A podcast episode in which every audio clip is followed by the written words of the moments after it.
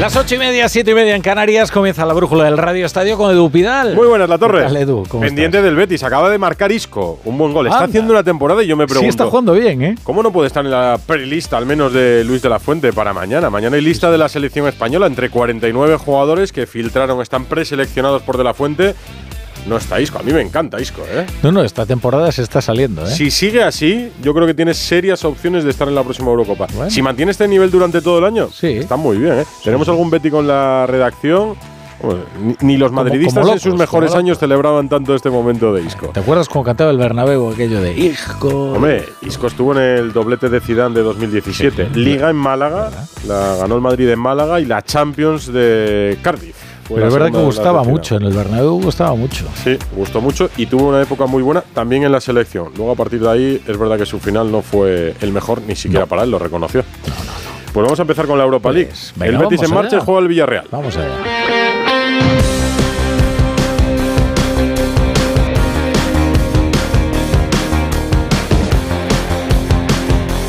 La brújula de Radio Estadio.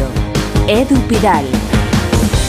Europa League en juego este jueves 5 de octubre y en esta competición tenemos a dos equipos españoles. El Betis, como le contaba, la Torre juega desde las 7 menos cuarto frente al Esparta de Praga y tiene que estar a punto de terminar.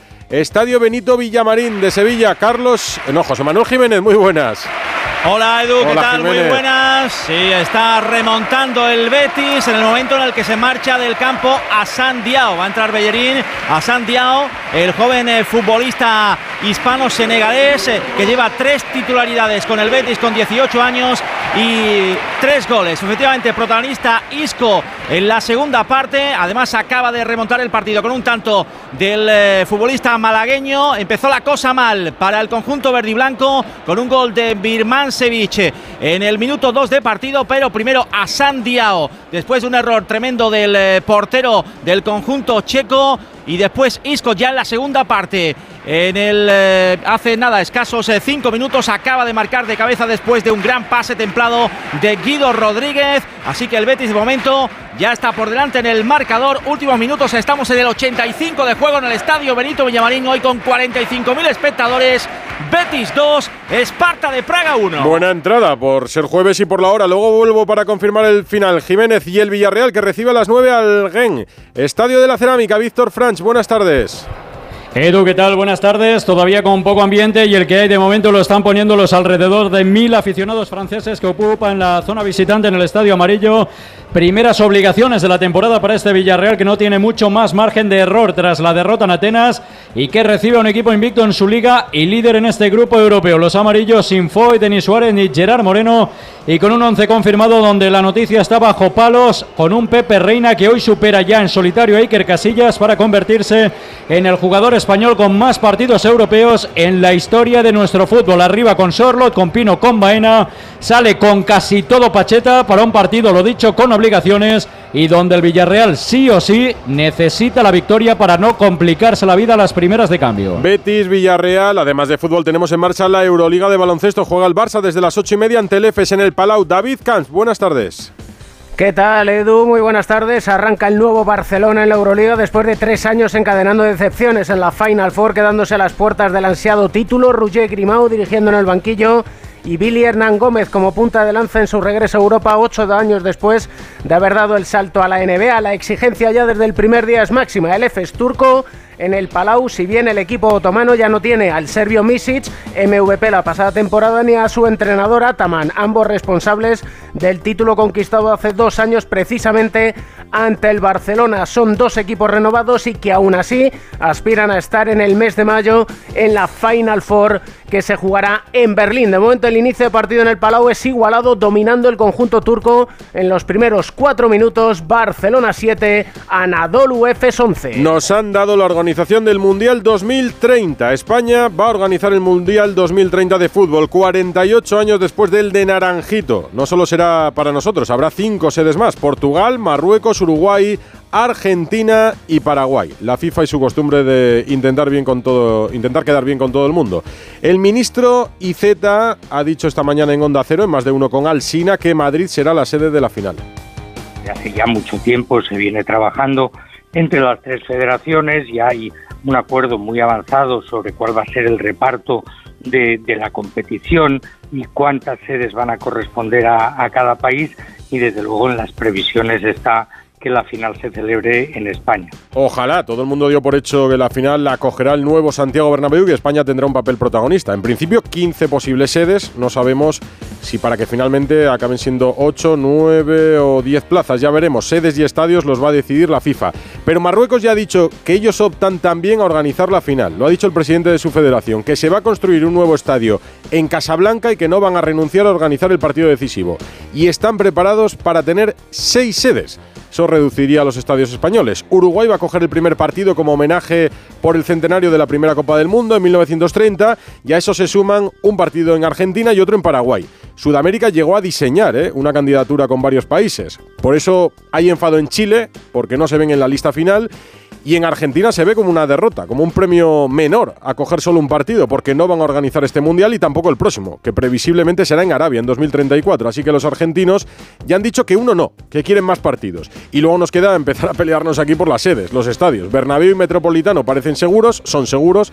También Camp Nou, seguro San Mamés, muchas opciones para Cornellá y Anoeta, la Cartuja en Sevilla, que necesita un buen lavado de cara, por cierto y Valencia. Valencia depende de la construcción del nuevo Mestalla. A partir de ahí, pues están en la carrera Zaragoza, Murcia, Gran Canaria, Málaga, A Coruña, Gijón, Vigo y de esas solo puede salir una o dos como mucho. ¿Qué te parece la elección? ¿Una buena noticia? Santi Segurola, buenas. Buenas tardes, Edu. Sí, es una muy buena noticia el hecho de que España eh, participe eh, como organizadora en el Mundial de 2030.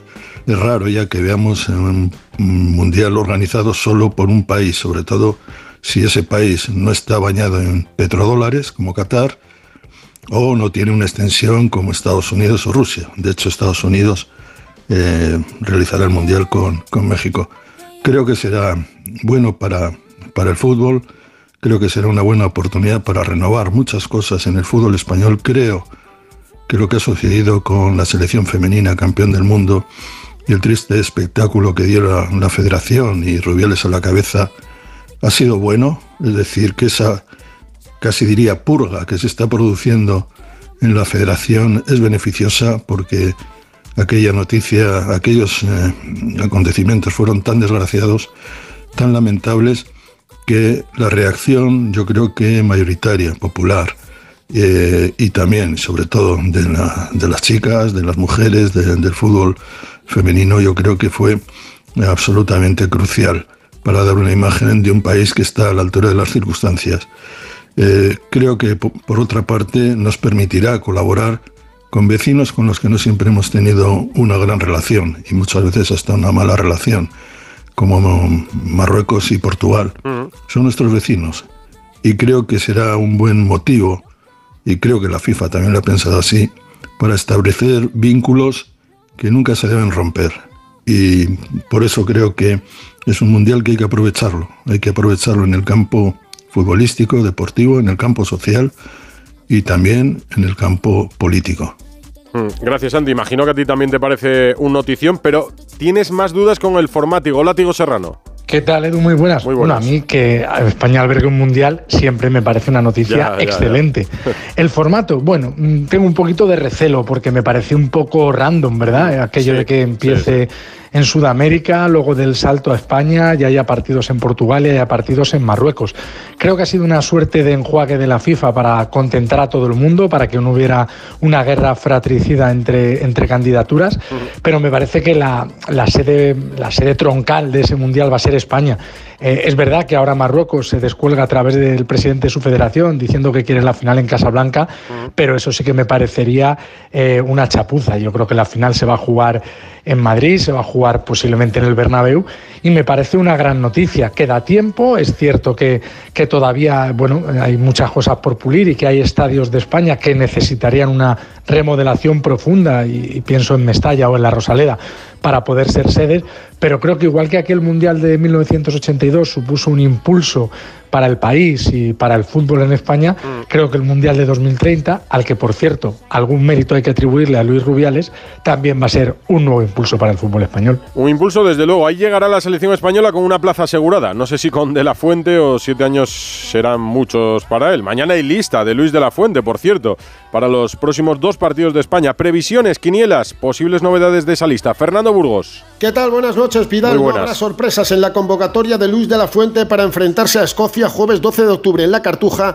y a Noruega tres días después en Oslo. Dos partidos vitales para quedar entre los dos primeros de grupo e ir directos a la Eurocopa de Alemania del próximo año.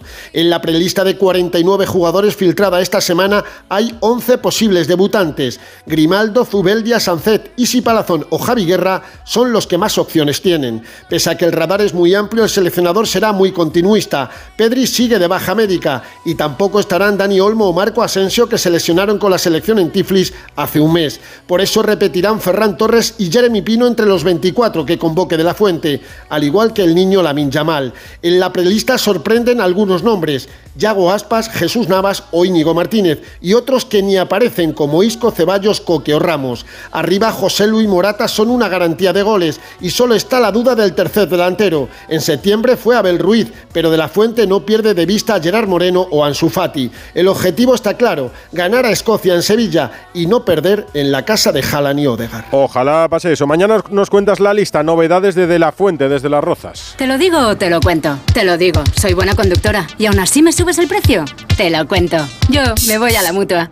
Vente a la mutua con cualquiera de tus seguros. Te bajamos su precio, sea cual sea. Llama al 91 555 5555. 91 555 5555. Te lo digo, te lo cuento.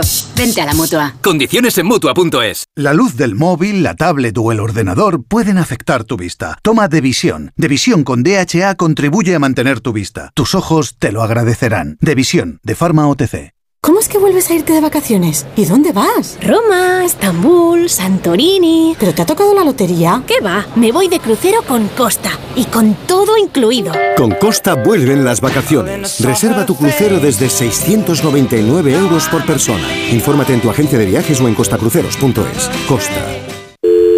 Securitas Direct. ¿En qué puedo ayudarle? Buenas, llamaba porque quiero instalarme una alarma. ¿Ha sufrido algún robo? No, pero lo han intentado mientras estábamos en casa de mi madre celebrando su cumpleaños y ya no me quedo tranquilo. Pues no se preocupe. Si usted quiere, esta misma tarde le instalamos su alarma.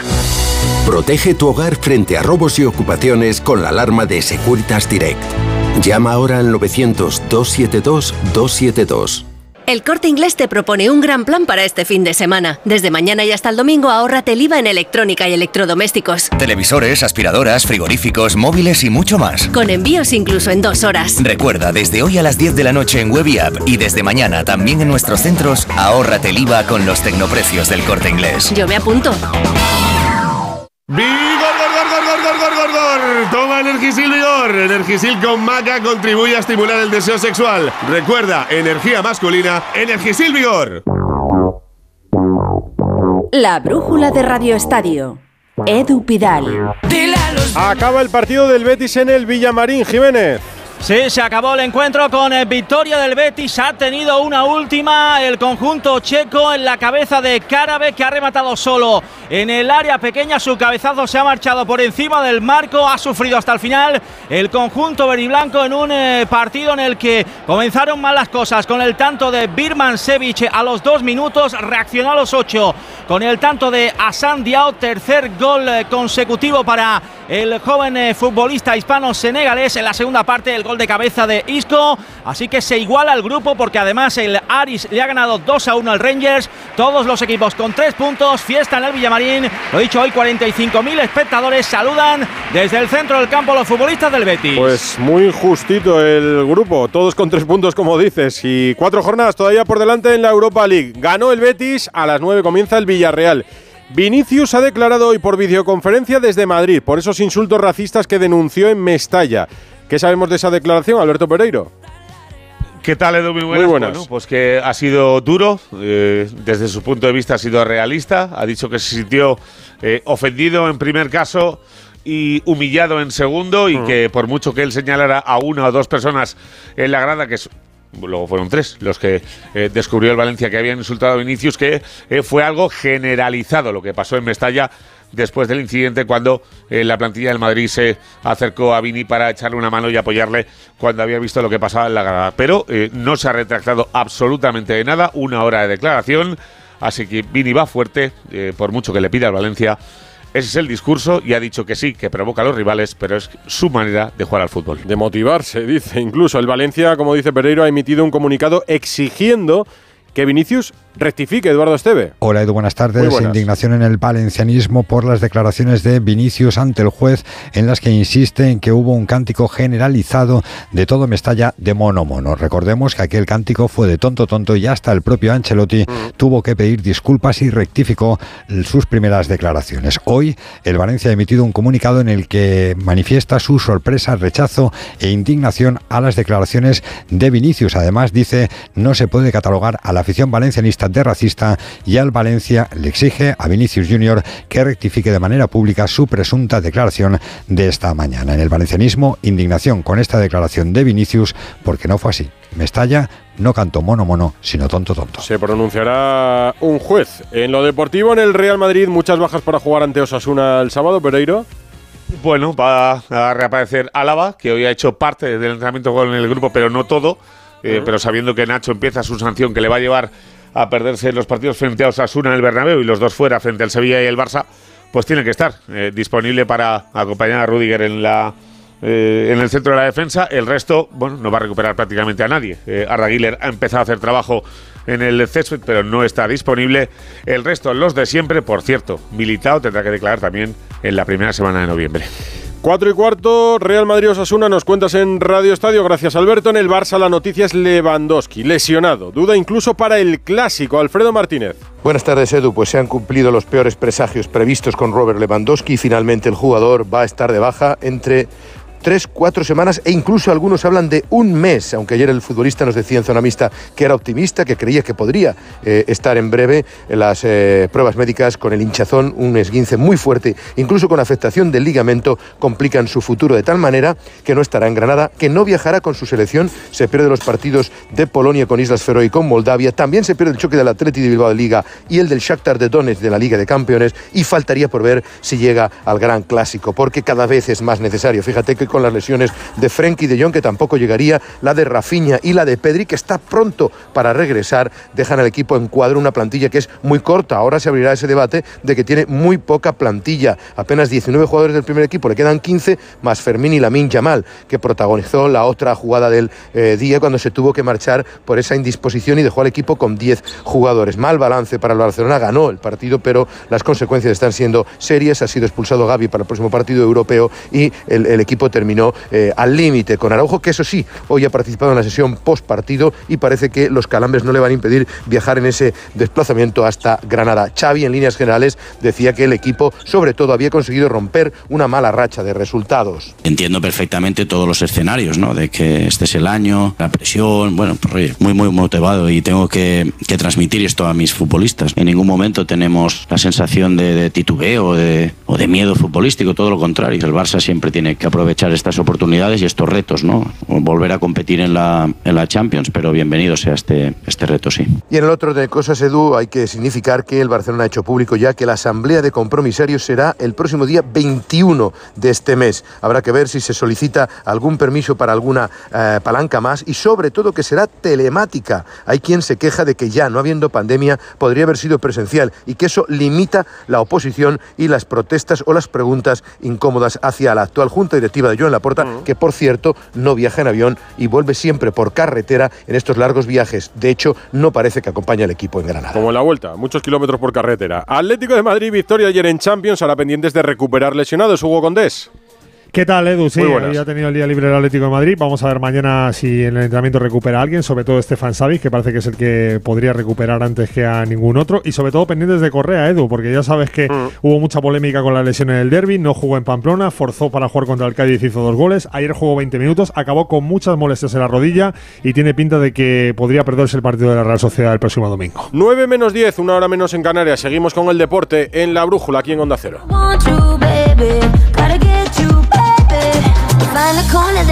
La brújula de Radio Estadio. Porque sé que estás aquí Han pasado muchas cosas en Europa, muchos partidos, la Champions, hoy Europa League, la película de esta semana europea con Paco Reyes.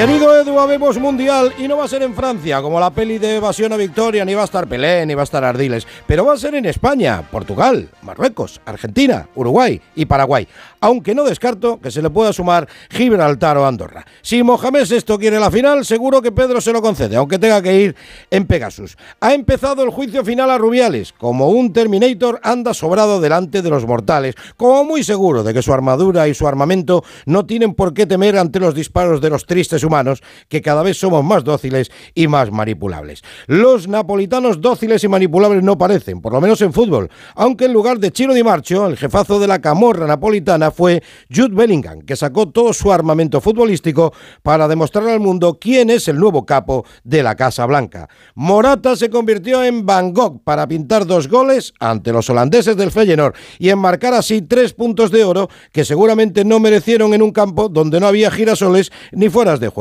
Y es que los árbitros se hicieron los sordos. Y en Ondragao no hubo fuego ni penaltis. Al menos fue lo que decidieron el colegiado y el del bar con lo que Cundé pudo terminar el partido tranquilo y sin apretones, cosa que no pudo decir Yamal, que batió otro récord de precocidad con la misma rapidez que dejó el campo por una urgencia que todos hemos tenido alguna vez.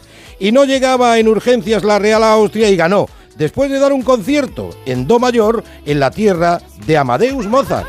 Sí, sí. Pues no te rías, Mozart, no te rías porque quien no está para risas en París es ni Alkelaifi, ni Mbappé y ni mucho menos Luis Enrique. Porque si en la liga la cosa no iba muy bien, después de los cuatro que le hizo ayer el Newcastle, no está la cosa para bailar un tango ni aunque sea en París.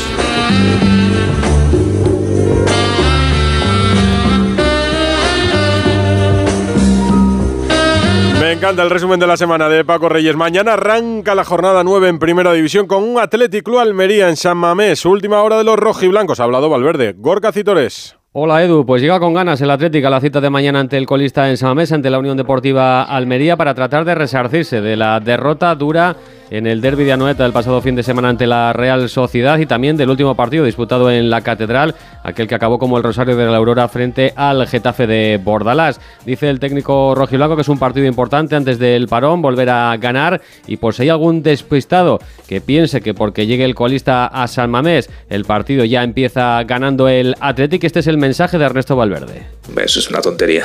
Es posible que haya alguien que lo piense, pero el que lo piense, pues bueno, pues no vive en este mundo. O sea, porque la dificultad del, de los partidos solo la saben los que están dentro. Los que están fuera, con una cerveza en la mano, bueno, uno resuelve los problemas económicos del mundo en una tarde. Oh, y muchas más cosas. O sea, que imagínate el fútbol. El técnico del Atleti va a recuperar a Jan Sancé tras cumplir partido de sanción. Podrá contar finalmente con Gorka Guruceta y Ander Herrera, a pesar de que han estado entre algodones durante toda la semana, y no podrá hacerlo con Miquel Vesga o Ruiz de Galarreta en el centro del campo, que seguirán siendo baja hasta después del parón. Ha estado bien Valverde. ¿Y cómo está la Almería, Juan Antonio Manzano? Que tiene mañana la Unión Deportiva Almería en el Estadio San Mamés ante el Athletic Club de Bilbao, eh, no solo por la situación en el banquillo, cuya interinidad de Alberto Lasarte se va a prolongar hasta el choque de mañana, sino también en cuanto a efectivos. Luis Suárez y Mar Pubil están descartados durante todo lo que queda de este año 2023, pero luego hay una nómina de jugadores tocados que el técnico hoy tampoco ha dejado muy claro si podrán o no estar. Caso de César Montes, Edgar, Robertone, eh, Méndez, Leo Batistao, en definitiva, futbolistas que acabaron tocados o que ni siquiera estuvieron en el último compromiso frente al Granada. El equipo viaja mañana, buscará dar la gran sorpresa ha dicho el técnico que es un escenario propicio para eh, no solo eh, clasificatoriamente, sino sobre todo a nivel anímico, reforzar un poquito al equipo. Veremos mañana si el conjunto rojo y blanco es capaz de dar la campanada y ganar en San Mamés. Pues ese Atlético Almería será el primer partido de la jornada 9 en Primera División. La Champions dejó varias sorpresas. La principal, la derrota del PSG goleado en casa del Newcastle. Miguel Venegas, hola. ¿qué tal Edu? Muy buenas, sí, es además la que más daño hace, ¿eh? porque es el grupo de la muerte, porque el París es quinto en la liga y bueno, seguramente el pasar de un 0-0 contra el Clermont de ritmo mm. de juego a jugar contra el equipo inglés más inglés de la Champions, pues le ha pesado y le ha pasado por encima. Por cierto, hablando de ingleses, las sorpresas de esta jornada, aparte de la del París, han sido ingleses. El Arsenal que perdió el martes contra el Lens, un Lens en crisis, es verdad que el Arsenal tiene que jugar contra el City el, el fin de semana y le habrá pesado, y el United en casa perdió contra el Galatasaray y aunque el United sigue siendo una montaña rusa y en estos últimos partidos ha tocado desastre. Por cierto, Copa Libertadores, ya tenemos un finalista, el Fluminense, que se ha cargado al, Internacional, mm. donde estaba Gomayo. En Fluminense va a jugar la final Marcelo y esta noche entre Palmeiras y Boca Juniors se juega en la otra plaza. En Cádiz se retira Cala Rivas.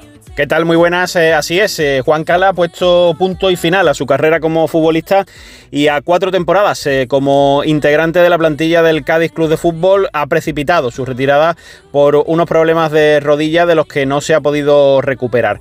En el acto ha estado arropado por los compañeros de la plantilla actual del Cádiz, también por el presidente Manuel Vizcaíno, al que, al igual que el propio Juan Cala, pues se lo ha visto muy emocionado. Escuchamos las palabras del jugador, de Juan Cala. He intentado ser siempre una persona honrada, una persona trabajadora, eh, peor o mejor nivel deportivo, pero que tuviesen de mí una, una visión de que al menos cuando saltaba al campo se lo dejaba todo. Juan Cala deja de ser futbolista, pero no dejará de estar vinculado al fútbol. A partir de ahora seguirá como máximo accionista del Atlético Sanluqueño, club de primera federación, también de la provincia gaditana y que gestiona junto con Coque Andújar. Hoy se juegan partidos en segunda división. Andorra-Zaragoza, por ejemplo, en marcha y a punto de terminar, imagino. Víctor Duasola. Hola, buenas. Eh, a dos minutos del final del partido estamos en el descuento. Vence el Zaragoza 0-1. Está rompiendo la racha negativa de tres jornadas consecutivas sin ganar. Pues ahora volvemos para confirmar el final del partido y Mirandés Eibar, Yanire Fernández, hola. Muy buenas noches compañeros, pues el partido acaba de finalizar, pero antes de contaros un poco cómo ha sido todo, como anécdota al comienzo del encuentro, Joseba Echevarría, entrenador de Leibar, mm. estuvo precisamente el año pasado al mando de los jabatos y hoy al comenzar ese encuentro se ha sentado en el banquillo local por error y ha estado durante tres minutos sentado. Sobre el partido, Leibar se ha llevado el encuentro ante el Mirandés por 1-3 con goles de Bautista en el 30 tras un error del guardameta Luis López en el 48 de la mano de vencedor desde la frontal del área y en el 55 otra vez Bautista puso el 1 a 3 con un remate de cabeza que pasó muy cerca de la escuadra. En el caso del Mirandés igualó el marcador en la primera parte en el minuto 38 Gabriel Martínez gracias a la, asistente, a la asistencia de Jonathan Gómez.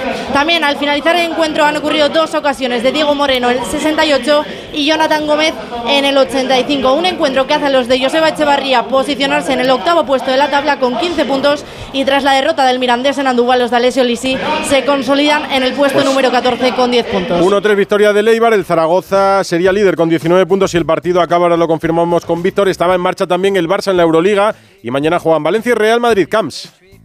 Sí, el Barcelona que marcha dominando ahora por dos puntos, 34-32, a cuatro minutos para llegar al descanso. Y eso que ha llegado a dominar por nueve puntos con cuatro fichajes en cancha, con Billy Hernán Gómez, Darío Brizuela, Javari Parker y Joel Parra, pero un triple de Willis y otro de Larkin igualan de nuevo la contienda 34-32 y si el inicio del Barça es de AUPA, ni qué decir los estrenos del defensor del título, el Real Madrid y los otros dos equipos españoles en la Euroliga, el Vasconia y el Valencia. El Madrid, sin Tavares, ni Dec, ni Endiaye, visita Vitoria para medirse al Vasconia con la obligación siempre en el Madrid de estar mínimo entre los cuatro mejores y el Vasconia con Joan Peñarroya para conducir a su equipo a los playoffs y el Valencia con el mismo objetivo que el Vasconia si quiere mantener la invitación de la Euroliga cuando estrene el nuevo pabellón recibe uno de los nuevos ricos el Mónaco que tiene una de las grandes figuras de esta Euroliga el ex de la NBA gran estrella en la NBA Kemba Walker. Y los jueves los cerramos con Granado.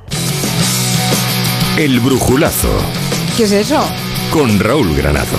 ¡Ole tú! ¡Ole tú! Descubre ahora la siempre ponderada prensa francesa el buen humor y mejor trato de Luis Enrique hacia ellos. Y lo que les queda.